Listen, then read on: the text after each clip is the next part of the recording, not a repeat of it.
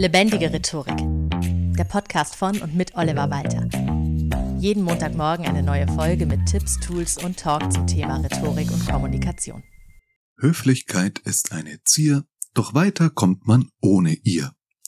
Das ist nicht nur ein furchtbarer Reim, sondern auch schlicht und ergreifend falsch. Damit trotzdem herzlich willkommen zu einer neuen Folge Lebendige Rhetorik. Das Thema der heutigen Folge ist ein Hörerwunsch. Danke an Günther dafür.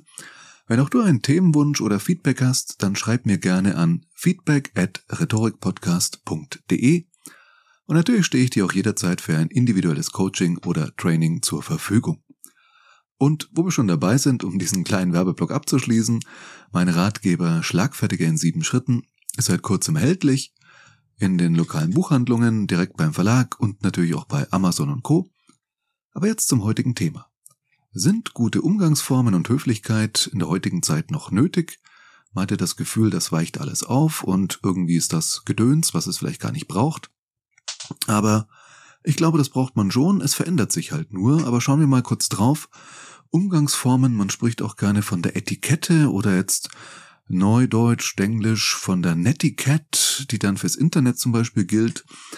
Und das Wort Etikette stammt tatsächlich von Etikett, also ein angehefteter Zettel, denn am französischen Königshof war auf Zetteln die Rangfolge der am Hof zugelassenen Personen notiert. Und dafür gab es also extra Zettel, damit man da nichts durcheinander gebracht hat. So viele Leute waren das.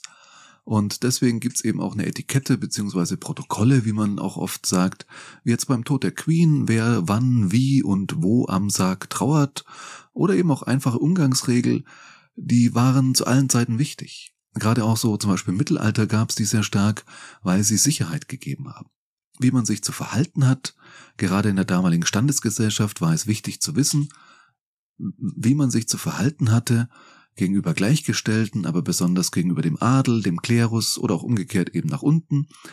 Das war aus Sicht der damals lebenden Menschen jetzt keine Einschränkung oder Bevormundung, das ist eher so unsere heutige Lesart des Ganzen, sondern es war eher hilfreich. Also man wusste, was zu tun und was zu lassen ist, wie man sich zu kleiden hat und wie nicht.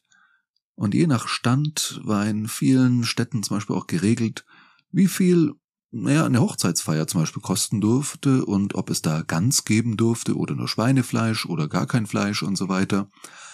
Aber man versucht nachzuvollziehen, was Leute heute so faszinierend am Mittelalter finden, dass sie da so auf Festivals und Märkten so über ganze Wochenenden oder noch länger das Ganze nachspielen, so in Originalkostümen und so weiter. Dann lautet die Antwort wohl kaum, dass die Faszination fürs Mittelalter von der Pest, von Kreuzzügen und öffentlichen Hinrichtungen kommt, also hoffe ich jetzt mal nicht, sondern vermutlich dieses einfache, klar geregelte Leben, was die Leute irgendwie motiviert oder irgendwie anzieht, was so eine gewisse Attraktivität hat. Heute leben wir in einer viel individuelleren, freieren Gesellschaft und das ist in vielerlei Hinsicht eine wirklich tolle Sache, macht aber manches auch komplizierter und sorgt für gewisse Unsicherheiten, gerade in der Kommunikation. Also wie förmlich sollte eine Anrede sein, in persönlichen Gesprächen, in Mails oder in sozialen Medien, Allein schon die Frage, auf die ich später noch eingehen werde, förmliche Sie oder eher lässiges Du? Und ist es noch höflich, einer Frau die Tür aufzuhalten? Oder doch schon in emanzipierten Zeiten irgendwie ein Anachronismus oder was? Das ist eine Frage, die ist tatsächlich nicht mehr ganz so einfach zu beantworten. Es gibt alte Regeln, die sind heute zu Recht völlig aus der Mode.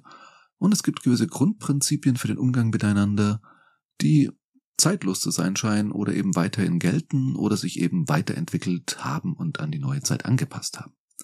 Und die du beachten solltest, wenn du kommunikativen Erfolg haben willst.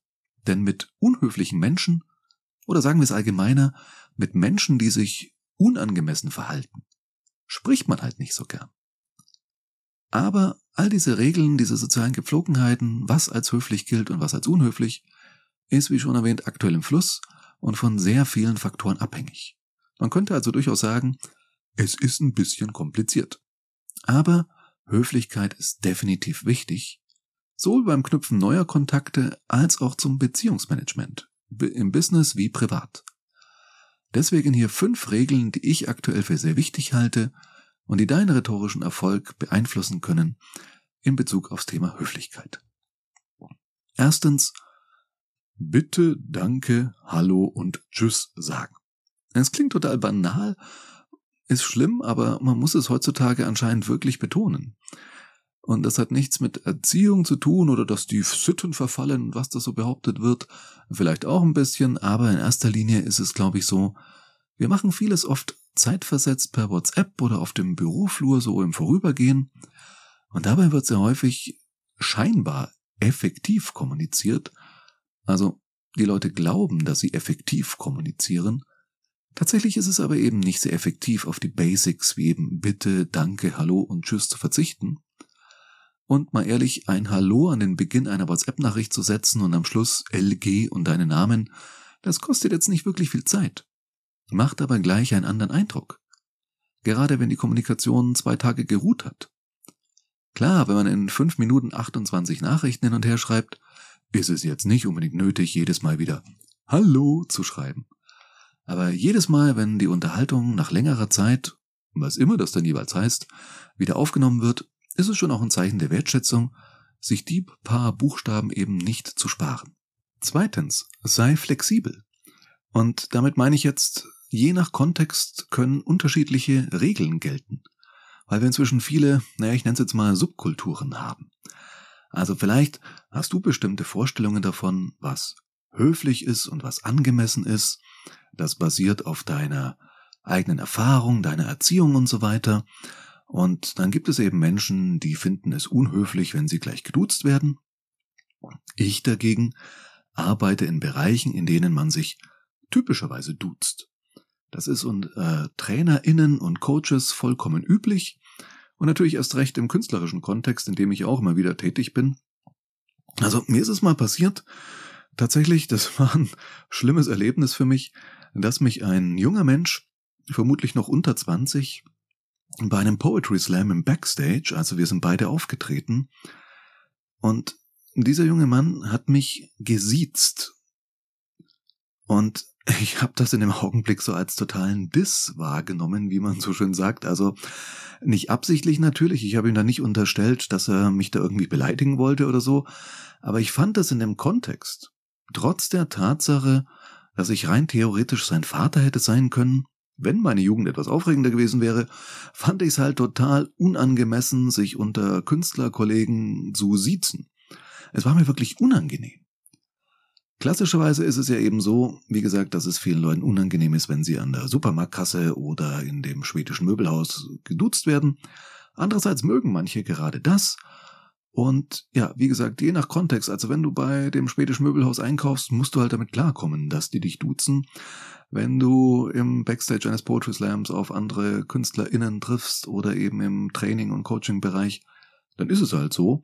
Und dann wäre es auch seltsam, wenn du sagst, aber nein, ich hätte es gern anders. Nee, in dem Fall musst du dich an die dort geltenden Regeln anpassen. Das hat auch was mit Höflichkeit zu tun und Sozialverhalten, dass du dich an das anpasst, was dort üblich ist. Drittens. Vermeide despektierliche Anreden. Zum Beispiel Fräulein für eine junge Frau oder gar Mädchen. Das geht gerade im Business-Kontext überhaupt nicht. Das ist dann schon fast sexistisch in gewisser Weise, allerdings jetzt nicht nur aufs Geschlecht bezogen, sondern schon fast diskriminierend auch in Bezug aufs Alter. Also, dass du zu einem männlichen Kollegen sowas sagst wie, hey, Junge, ist auch despektierlich. Und ich zum Beispiel mochte es noch nie, wenn ich von irgendeinem Verkäufer mit Hallo junger Mann angesprochen wurde.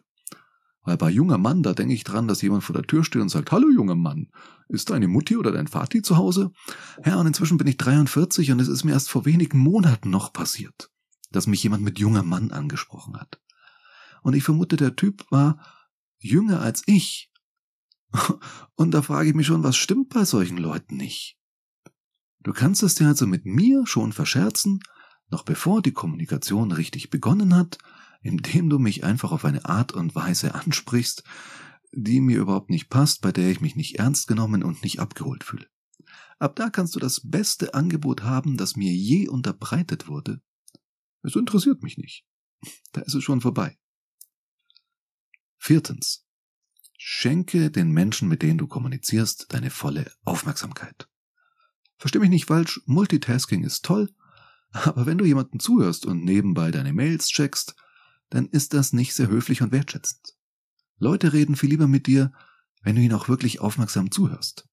Eine ältere Episode hier im Podcast befasst sich nur mit dem Thema Zuhören. Da habe ich mit Jürgen Melmucker gesprochen darüber, wie man richtig zuhört. Hör du doch gerne mal in die Folge von damals rein. Und ich finde, das gilt nicht nur fürs Zuhören, sondern auch umgekehrt, auch wenn du sprichst, solltest du das nicht mit Blick auf den Bildschirm deines Laptops tun oder so. Ja, also du starrst auf den Bildschirm und neben dir steht eine Person und du sprichst mit der Person, aber schaust da gar nicht hin. Nein, äh, also du tippst dabei am besten noch in der Tastatur hier so klack, klack, klack, klack, irgendwas rein. Ja, ich finde, das geht überhaupt nicht. Der Fokus sollte bei einem Gespräch auch auf der Person oder den Personen liegen, mit denen du sprichst. Dann hören diese Personen dir auch garantiert besser zu. Fünftens. Ich weiß, ich habe das Thema nonverbale Kommunikation schon öfters im Podcast angesprochen und hey, ich tue es an dieser Stelle erneut.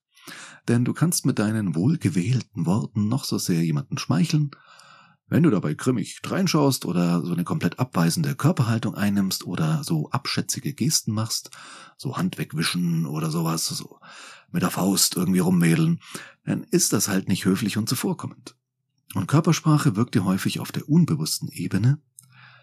Das heißt, dein Gegenüber findet dich unhöflich oder deine Kommunikation unangemessen, weiß aber gar nicht so genau warum und kann das nicht benennen, weil es eben unterschwellig wahrgenommen wird. Dann bekommst du nicht mal Feedback, wie bei unangemessenen Worten zum Beispiel. Also wenn du jemanden beleidigst, dann sagt dir die Person vielleicht, also das fand ich jetzt beleidigend. Bei Körpersprache wirst du ziemlich sicher das Feedback nicht kriegen. Also achte auf eine offene, zugewandte Körpersprache. Lächel immer dann, wenn es thematisch nicht total daneben ist, weil wir alle ein nettes Lächeln von Zeit zu Zeit gebrauchen können. Das gilt auch und ganz besonders für Leute, die, ja, unter dir stehen, sage ich jetzt mal so. Ich habe eingangs die Stände des Mittelalters erwähnt, sowas haben wir heute nicht mehr, aber irgendwie gibt's ja doch noch Hierarchien.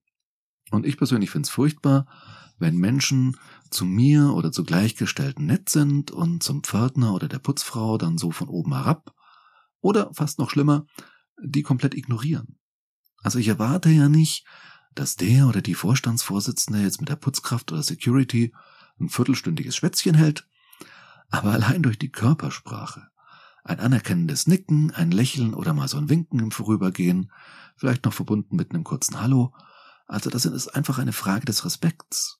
Und zwar nicht der Art von Respekt, die man sich erst verdienen muss, sondern der Art von Respekt, der jedem Menschen einfach zusteht.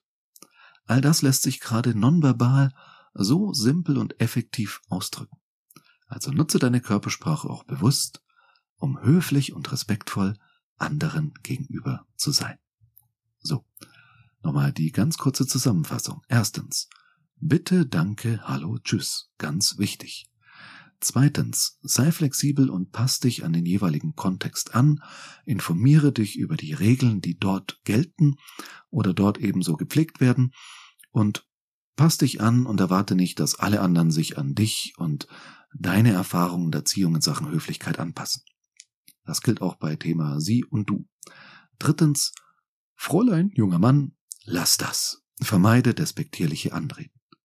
Viertens, Voller Fokus auf dein Gegenüber, schenke den Menschen, mit denen du sprichst, deine volle Aufmerksamkeit. Und fünftens, Höflichkeit ist nicht nur eine Frage der Wortwahl, sondern, wie so oft in der Rhetorik, auch eine Sache der nonverbalen Kommunikation, Mimik, Gestik, allgemeine Körperhaltung und eine Frage des Respekts. So. Hausaufgabe der Woche. Prüfe dich selbst mal darauf, wie höflich du tatsächlich zu deinem Umfeld bist und ob es Menschen gibt, bei denen du dir wünschen würdest, dass sie höflicher zu dir sind und überleg dir, wie du denen vielleicht höflich Feedback geben kannst, dass sie höflicher zu dir sein könnten. Und du wirst feststellen, dass du auch, wenn du deine Kommunikation den Menschen gegenüber veränderst, die unhöflich zu dir sind, sich vielleicht auch in deren Kommunikation dir gegenüber etwas ändern wird. Wenn du Feedback hast, denk dran, feedback at rhetorikpodcast.de, freue ich mich drüber. Und ansonsten vielen Dank fürs Zuhören und bis zum nächsten Mal. Das war Lebendige Rhetorik, der Podcast von und mit Oliver Walter. Jeden Montagmorgen eine neue Folge mit Tipps, Tools und Talk zum Thema Rhetorik und Kommunikation. Wenn du Oliver Walter als Experten für lebendige Rhetorik buchen möchtest, schau doch mal auf www.walter-oliver.de.